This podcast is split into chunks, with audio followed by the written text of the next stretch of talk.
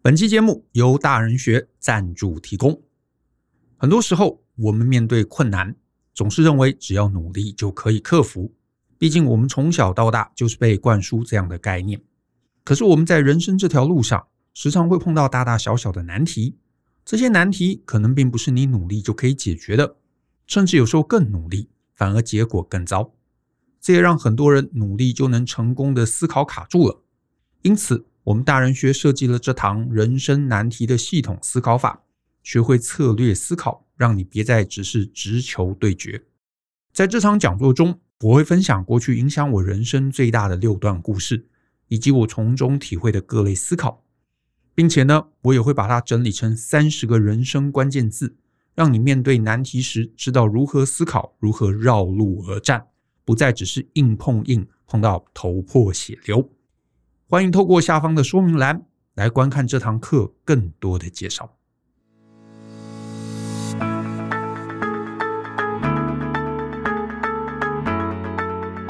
欢迎收听大人的 Small Talk，这是大人学的线上广播节目，我是舅张国阳。大人学啊是个分享成为成熟大人必备学问的知识平台，我们长期分享职业发展、人际沟通、个人成长。商业管理以及两性关系等等的人生议题，那欢迎大家可以多多关注。另外啊，如果你喜欢我们的内容，请帮我们五星好评，并欢迎啊留言来聊聊你觉得很棒的地方。那另外呢，也欢迎啊，你可以分享给你的亲朋好友。我今天要跟大家分享的，其实是一封读者的来信。好，那这位读者呢，他署名叫做 Lisa。我先分享一下 Lisa 她信的内容。Lisa 写说呢。呃，Hi，Joe and Brian 啊，两位好，我是 Lisa 啊，是大人学的忠实听众。那谢谢两位长期制作优质 Podcast，每个星期啊，在通勤的时间陪伴我。那我这一次呢，写信想向两位咨询的是关于核心技能的培养问题。我有购买 Joe 制作的《用经营公司的思维经营你的人生》这堂课，那觉得获益良多。那最近呢，也在努力在为自己的职涯做规划。先简单介绍一下我的经历跟现况。我今年呢已经三十岁，二十二岁出社会以来，担任过一年半的业务助理，后来换工作成研发助理。那以上呢都是属于助理类的工作，所以呢，我认为助理类的事务啊，我已经上手。那去年呢，我的主管把我提升成公司的 RDPM，他主要呢负责产品开发的排程、备料、技术文件的制作、竞品 study，还有对上报告等工作。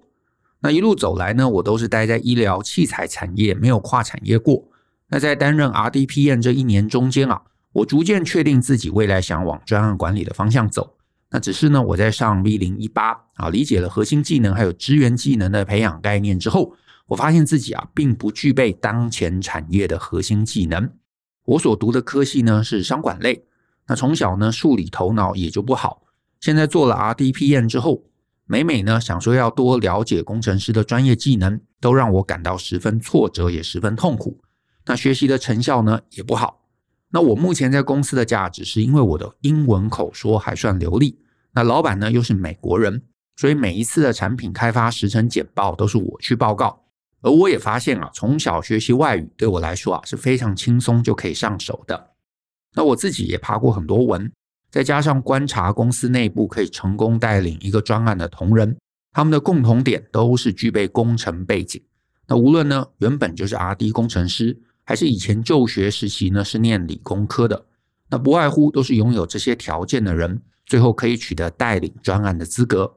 相较之下呢，我就很像是一台简报机器，只有对美国人简报的时候，我的价值才得以彰显。那如果呢，我的目标是成为一名专业的 PM。那我现在必须要去壮大自己的核心技能。那我目前思考有两条路。第一个，虽然很辛苦，但还是砸大量的时间、金钱、资源去学习工程知识，让自己啊可以跟工程背景的人竞争。第二个，持续让自己的外文能力增长。好处就是我的成长会非常的游刃有余，成效也高。那坏处就是可能要换工作，找一份不要求工程背景的 PM 职。但我呢已经三十岁了。第三个。跳脱框架，另辟蹊径，但目前啊，对这一条蹊径还没有任何想法，所以我想请问两位，针对上述现况，你们会建议我如何规划自己的职涯策略呢？那期待能够得到两位的答复。好，针对呃 Lisa 这个问题啊，我想了一些啊，我想了一些点。所以呢，我想要来在今天的节目中跟 Lisa 分享一下啊。那如果呃这个听众朋友你有类似 Lisa 这样状况，我觉得你也可以参考参考。嗯，好，几个点。第一个，第一个就是呢，呃，Lisa，如果呢你不具备那个领域啊，听起来是在医药医材相关的领域里头啊，你如果不具备那个领域的核心技能，那我会觉得啊，就是你当然你要继续当 PM，我也不会说不行啊，我也不会说不行。可是呢，你在这样的一个环境中，除非你有另外别的特长啊，技术以外、管理以外别的特长，那不然呢，你会有很高的几率，就是呢，你会一直进不了所谓 inner circle 啊，就是这个内圈呐，内圈的意思。那原因其实也很简单嘛，就是因为呃，这个产业它的呃技术啊，它的这个技术，它的核心技术，你完全不理解，那所以呢，大家讲的东西你就会不懂，而且呢，工程师。啊，或者是 RD 他给你的预估啊，或者是解决问题的方法啊，做事的方法啊，或者采取的这个技术啊，整个这个可行性，其实你是完全无从判断的，你是零，所以呢，你就很容易会被糊弄，你就可能会受骗，你甚至是很可能这个专案等到进行到一大段之后，你才会发现啊，其实事情完全不是原来想的这么简单。好，那这些东西其实某种程度，它在专案进行中，它是蛮致命的。因为你没有任何判断，技术上的判断能力啊，你就会必然的受制于人。因为你要把这个呃技术解决，要就是你很相信你的工程团队，要就是你真的身边有另外一个技术高手，他可以帮你看着技术，就是这个在实务上面它可以被解决，就是你找另外这个技术高手跟你搭档。可是如果公司里头也没有这样一个技术高手啊，或者是说大部分的这个工程师。他其实是在呃管理上面是轻忽的，他没有概念，然后他甚至是你知道会唬烂，那你就会受制于人，你会受制于人，或者是你一定需要一个技术高手跟你搭档，那你就会无法独立作业，无法独立作业，在长期的竞争性上面，你一定就会差人一截，啊，你一定就会差人一截，这是无可奈何的，这是必然的一件事情。那你说呢？呃，差人一截的。待在这样的一个环境中啊，就是我完全不懂那个领域的技术，我差人一截。我待在那个环境中，我能不能当 PM 呢？哎，也是有啊，实务上面也是有，只是这种 PM 大部分都是支援性质的 PM，可能是帮忙处理文件啊，帮忙收集数据啊，帮忙传递讯息啊，翻译解说啊，或者是送审啊，等于是做文件呐、啊。那这个其实我讲的难听一点啊，虽然他可能挂的是一个专案经理，挂一个 PM 这样的一个头衔。可是，其实实际上，我们也都清楚，他就是一个高阶一点的助理，啊，他就是一个高阶一点的助理。那我个人会觉得，就算啊，你在这样的一个环境中，在这样一个场域中，你是有挂 PM 的头衔，长期啊，长期其实对你个人的发展，我不觉得它有任何的意义，因为你有可能找到了一个环境，找到了一个产业。它可能需要有人来处理这些行政的一个事务，然后需要一个这样的一个人，然后给他了一个 PM 的头衔。哎，你会觉得，哎，我成功当上了 PM，可是其实你没有啊，其实你没有，因为你能待在这个公司是刚好有这个缺，然后这个公司可能又只要觉得说，哎，给大家这个头衔好好听一点，好看一点，所以呢，哎，你有 PM，可是呢，你如果今今天啊做了三年，做了五年，你觉得，哎呀，我好像碰到职压的天花板了。我想去别的地方，你必然又会碰到我们前面提到的核心技术的不理解，所以你发现你能跳出去的选择非常非常的少，甚至是几乎出不去。那其实我觉得这种职涯也是某种程度的卡住了，所以这个不是我个人会觉得你有把路走宽，没有，你其实反而把路走窄了啊，把路走窄了。那你的信里头啊有提到几个方向，我是这么看，我是这么看。就是你信中你也说嘛，你有啊参加 V 零一八，也就是用经营公司的思维经营你的人生这堂课。那你呢啊，如果你有认真听完听到后面，那你必然啊应该会理解到我在前面几个章节我有提到核心技能的重要性。这个核心技能还不是提 PM 的核心技能，是你个人的核心技能。所以我其实比较建议的，倒不是啊，不是建议你去想，你知道公司 PM 这个这个角色要有什么核心技能，我反而会建议你回头来盘点你自己到目前为止你有什么核心技能，意思就是说，如果你的核心技能跟你现在的环境是不匹配的，也就是你现在的环境中让你没有办法真正用到你的核心技能，那我会觉得你去累积再多其他的这些旁支的技这个支援技能啊，也是我们课程中提到的支援技能，你的问题没有化解，你其实没有化解的，你往后走，其实你会让自己一直卡住。那当然，你说啊，我想要去培养专案经理的核心技能，好，那也我也不会说这条路是错的。可是呢，这些核心技能是什么？那我就会鼓励你去听一下我们 Podcast，呃，第两百三十八集啊，那一集叫做“想转职成专案经理”。那在这之前，先理解两件事。这一集里头，我们有谈到专案经理应该要具备什么能力，而且是能够站稳的专案经理应该有的能力。那我会鼓励你去可以听听看。那当然。技术其实就是一块啊，管理当然是另外一块，可是技术其实还蛮重要的。那你心中你也提到，你确实你有考虑要砸时间去学工程知识，我完全同意。你如果能学起来，这绝对会是你在目前你待在这个产业中最一劳永逸的做法。可是我也提醒你啦，这不是一条容易走的路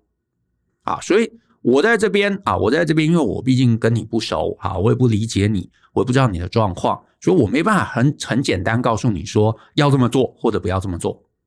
因为呢，有些人他在技术上面可能真的有天分啊，真的有能力啊，他去学了，诶，搞不好他一下就发现哇，其实你知道，你过去是被这个语言耽误的这个工程师，有可能你可能会快速的掌握一些核心的一些技术，然后呢，因为我们终究呃当 PM 嘛。也不是真的要去手把手做这个呃 R&D 的事情，可你总是不可能完全不知道。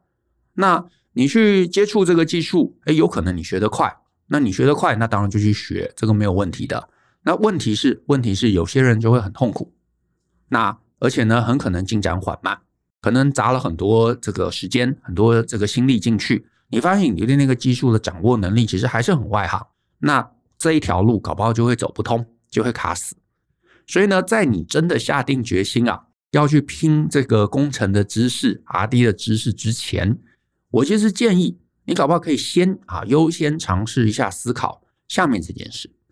什么事情呢？就是呢，有可能你受限于你的技术的这个底子不够啊，那要去学这个技术，可能也要为时已晚，你没有办法再更贴近这个工程端。我觉得这没有关系。所以呢，你另外一招，你可以去想想，你有没有机会啊？你就不要往工程端继续去跨了，你有没有机会往客户端走？就是其实 PM 就是什么？它其实就是一个介于中间的一个角色。我去连接工程端，我去连接客户端，对不对？那我如果这个呃工程端我没有办法掌握大部分的技术，我没有优势，那我能不能去拉拢客户？因为一个专案的成败，工程端把东西做出来，这固然很重要。可是呢，也需要有人去，你知道，从客户那边，比方说去跟客户提案啊，去报价啊，去简报啊，去搞懂客户的需求啊，然后甚至是这个客户还不是，就是你知道出钱的那个，甚至你知道公司大，有可能是内部的客户啊，内部的使用者啊，甚至是内部的长官呐、那把这些需求带回来，那它可能变成产品的一部分。他可能在过程中去搞定客户，让客户觉得安心，让客户心中不要有很多疑虑，甚至是让客户在中间，嗯，你知道，呃，主意变来变去的时候，能够去说服他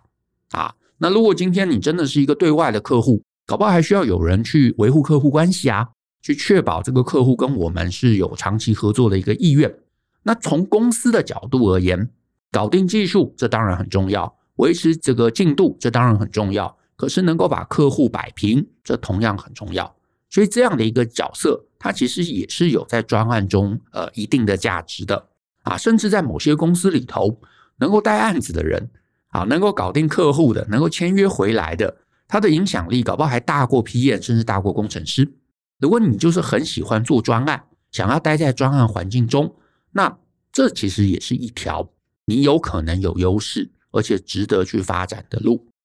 那你可能会问啊，那什么叫做往客户端靠拢？我随便讲，比方说你们是做 B to B 的案子，好，比方说可能客户是医院，对吧？或者是医生啊，或者是你是纯粹接案子，那你的客户当然很明确，就是会来买你们服务，或者买你们产品的那个客人啊，就是医院或者是医生。可是呢，如果呢，你们是做自家产品，就是医材可能是最后是病患来买，对不对？或者是找其他这种 B to C 的这个产业，那你去提升自己行销能力啊，或者是客户需求的一个洞察能力啊，或者是你能够有能力去定义这个产品的规格啊，或者是去去做后续的这个行销推广啊、业务推广啊，它可能就比较类似一个产品经理。这个其实也是也都是出路，你都是还待在专案的环境中，可是呢，你不是只让自己被绑定在专案经理这个头衔下面。我看你的信啦，你里头有提到说你有一个优势，就是你的语言能力很好，所以呢，公司里头的大老板是很信赖你的。那我觉得没有不好啊。那你另外一个想法就是，你不要再去，就是假设你技术真的没办法，你就要再去钻研的，那你就不要去。你还不如更往美国人那边靠，对不对？更了解需求端，他们到底要什么，大老板要什么，然后让老板的意志能够在专案中能够贯彻下去。这个其实搞不好会比懂工程细节来的更容易、更简单。所以你就让自己，你知道，更努力成为一个比较业务性质的工作。我觉得这没有什么不好啊，这没有什么不好。你搞不好也会有优势，而且这样的一个优势就比较能够让你杠杆去别的公司。因为如果你纯粹成为一个行政属性的 PM，你会走不出去。因为行政属性的 PM，它不是一个，你知道，这个这个行政能力终究它不是一个核心能力，不是一个专案成败的核心能力。哎，可是需求、业务、客户拉拢，这会是一个核心能力。那你就有机会可以去别的地方啊。不过因为我对你目前的公司不熟，我对你的产业也不理解，所以我不敢说一定是这样。可是呢，你可以评估看看。看看呢，你呃目前的环境中有没有机会可以靠你的语言能力去更进一步的研究市场，摆平利害关系人，搞懂消费者的想法啊、去提案啊，去简报，去规划，这些东西，这些东西其实是有价值的。如果你这些东西你觉得做得来，做得好，你可以规格化一两个经典的产品，你可以把需求带入案子，你可以搞定老板，搞定客户，你可以让公司赚钱。那这个其实就是行销力，就是销售力的一个转换。那你有几个这样的一个成功经验，你搞不好就可以把这个成功经验带去类似的一个产业环境，这个会跟技术能力一样抢手的。那再来第三个，好，我今天这个呃，我今天节目中，我觉得我还有第三个小提醒，就是啊，你在你的信中，你有提到自己呢已经三十岁，担心好像选择会变少。哎，这句话我倒是想要来回馈一下。就是呢，你在信里头也提到嘛，你有买用经营公司的思维来经营你的人生这堂课。我其实还蛮建议你啊，回头重新听一下前面啊，就是大概前五集，还有第十九集啊，到大概第二十三集这几个集数。因为呢，这几个集数啊，我特别有强调一个概念，就是会希望大家不要再用职能的角度来思考自己的技能培养。意思就是说，哦，我要当 PM，我要当工程师，我要当什么？然后来想自己的职能培养。因为呢，你如果不断在想职能，你就只是在阶段二，只是一直在阶段二打转。那我在十九集之后嘛，我就提到，其实真正人生的经营是四个阶段，你要努力想办法让自己尽早能往阶段三、阶段四去跳。所以呢，你要往阶段三、阶段四去跳，那课程中提到了这个愿景。还有优势，还有怎么有效的跨入所谓阶段三这个概念，我反而会鼓励你回头再听一次，然后再来融会贯通一下，因为我觉得你没有完全听懂，这是有点可惜的。因为呢，我目前听起来，你只是呃刚好在这间公司从助理做起，然后呢，哎，后来算是你知道误打误撞，你成了 PM。可是呢，我们这样子一路看下来，成为 PM，哎，从技术上面你似乎没有优势。可是呢，如果你从客户那边来看，你自己盘点了一一下，你发现，哎，好像这个我也没有优势。那我的问题就会是，那你为什么非要待在 PM 的环境中？因为这个看来也不是你从小的梦想嘛，对不对？那也目前如果你评估下来，你在这个领域里头也没有特定的优势，那我就会问啦，那你要把你接下来的人生堵在这边，你到底要干嘛？你期待得到什么东西？为什么你要做这样的一个判断，做这样的一个选择？因为你在这边也就做了一年两年，当了一个 PM，然后你习惯了这个工作，我我感觉起来这有点比较是一个这个路径依赖。那路径依赖就是因为你做熟了嘛，你做一年两年，你做熟了，你就觉得哎，我其实可以这样子一一辈子这样生活下去。然后呢，只是我好像差了几个东西，那我是不是要把它补起来？可是其实我们这样听起来，你要补的东西很多，而且这些东西不一定你补起来是有优势的，因为你就算补起来，你就算真的去补了这些工程的知识，你也不可能像工程师出身的人一样的资深。所以你其实最终你没有优势，你跟你其他的竞争者比起来，你是没有优势的。你可能可以 average，可是你不会，你知道变成这个领域的一个精英。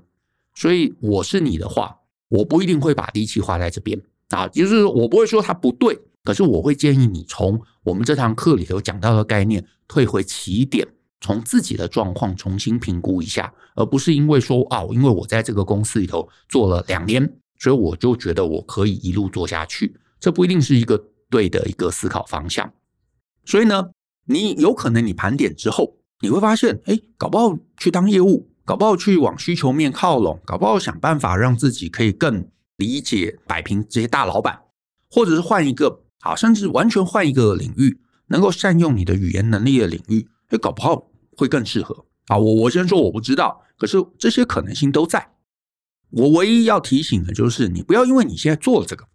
啊，因为你在这边待了两年，你就觉得说哦，我将来就要做这个，我就得要让自己完全去 fit 这个职业的特质。我觉得这是不对的啊，这是没有必要的。因为呢，你真这样子啊，勉强待在这边，然后有点削足适履的去配合这个职业，最后你搞不好会发现自己其实是在大的绕路啊，这会是可惜的。然后呢，我也建议啊，你你这堂课我真心建议你回头再听一次。另外，我也建议你可以去参考我跟 Brian 另外那本书，叫做《三年后你的工作还在吗》。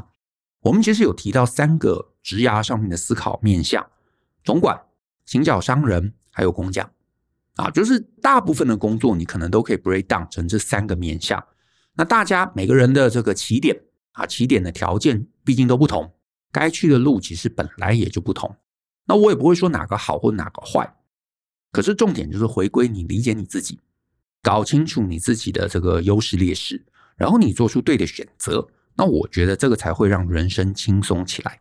为什么？因为我在另外的演讲啊，S 零一二就是呃人生难题的系统思考法，我一直在提一个概念：我们大部分人其实都是平凡人啊，我们不是大神，我们不可能面面俱到。可是你的时间、你的精力非常非常有限，你怎么样能够把时间精力用在刀口上？我觉得这个概念很重要，因为你把时间精力用在刀口上，你才会把手上啊我们唯一几张好牌能够打好。而不是呢，你知道，就是绕圈圈，最后呢，什么东西都没有得到，那就会比较可惜。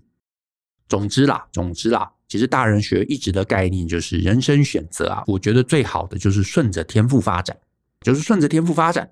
一旦呢，你发现你的思考不是我们前面提到的愿景优势来思考，而是考虑到呢，诶，我要怎么调整自己去配合现状，我要怎么样把技能调整一下去适应环境，去配合职位。一旦你想要配合职位，那我觉得就有很高几率是走错了。好，那鼓励你可以回头整个重新思考一遍。所以呢，回去看一下这本书，重新听一下用经营公司的思维经营的人生。前面五集还有大概十九到 maybe 二十三或四，好，我现在一下有点记不得，但但是那几集，呃，我觉得很核心，回去重听一次啊，甚至是你如果时间有空的话，整个重新听一次，我觉得你搞不好会有一些新的启发。回头重新找出你的目标、你的愿景以及你的优势，然后呢，尤其完成课程中啊，至少你把第一份功课好好的做出来，我觉得搞不好你会有新的想法啊。那至于其他的听众，如果你也常常有人生定位的问题，这堂课鼓励你可以听一下，甚至是呢，Brian 有一场叫做“寻找天赋与热情”的系统化做法，我觉得呢，搞不好对你也会有一些帮助。好，那我们今天的节目就到这边，感谢大家的收听。那如果呢，你喜欢我们的节目啊，请分享给你的亲朋好友，尤其鼓励大家可以在节目下面留言啊，给我们一些想法，给我们一些建议。那我们大家后续一起相信、思考、勇于改变，我们一起学习，种种能成为成熟大人的必备学问吧。那我们下次见喽，拜拜。